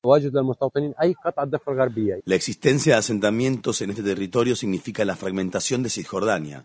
Esta aldea es clave para la paz en el Medio Oriente o para el sueño de todo palestino de que se establezca un Estado. Si Israel toma esta aldea y la hace desaparecer y confisca el área desde Jerusalén hasta el Mar Muerto, Cisjordania se dividirá en Cisjordania Norte y Cisjordania Sur. El lunes, la organización Human Rights Watch advirtió en un nuevo informe que las directrices israelíes sobre el acceso de extranjeros a Cisjordania amenazan con aislar aún más a los palestinos de sus seres queridos y de la sociedad civil de todo el mundo. La organización agregó en un comunicado, al hacer que sea difícil para las personas pasar tiempo en Cisjordania, Israel está dando otro paso para convertir Cisjordania en otra Gaza, donde dos millones de palestinos han vivido prácticamente aislados del mundo exterior durante más de 15 años.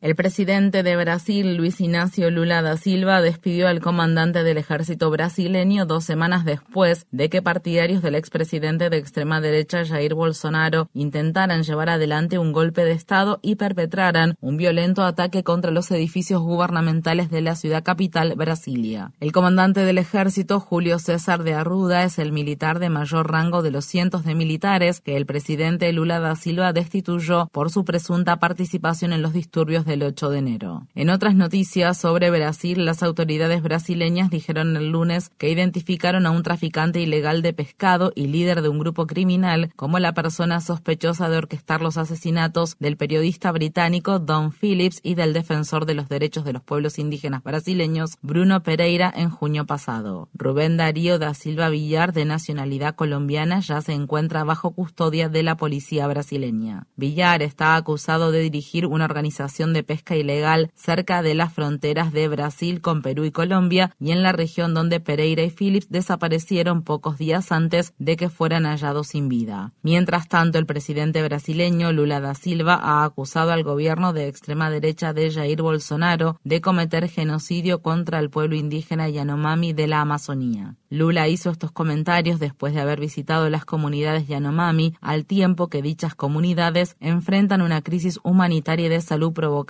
por la minería ilegal que contaminó ríos y destruyó bosques, por lo que las personas se vieron privadas de fuentes clave de alimentos. El ministro de Justicia de Brasil dijo que tiene pensado solicitar una investigación federal sobre los crímenes. Spotify, el gigante de la transmisión de música y audio, informa que despedirá el 6% de su plantilla, es decir, alrededor de 600 trabajadores. Unos 50.000 trabajadores de empresas tecnológicas con sede en Estados Unidos han sido despedidos en lo que va de 2023, luego de que en 2022 se llevaran a cabo unos 100.000 despidos en la industria de la tecnología. La red le informa. Bueno, señores, enganchamos los guantes. Regresamos mañana jueves a la hora acostumbrada, cuando nuevamente a través de Cumbre, de Éxitos 1530, de X61, de Radio Grito y de Red 93, que son las emisoras que forman parte de la red informativa. Le vamos a llevar a ustedes el resumen de noticias de mayor credibilidad en el país. Hasta entonces, que la pasen bien.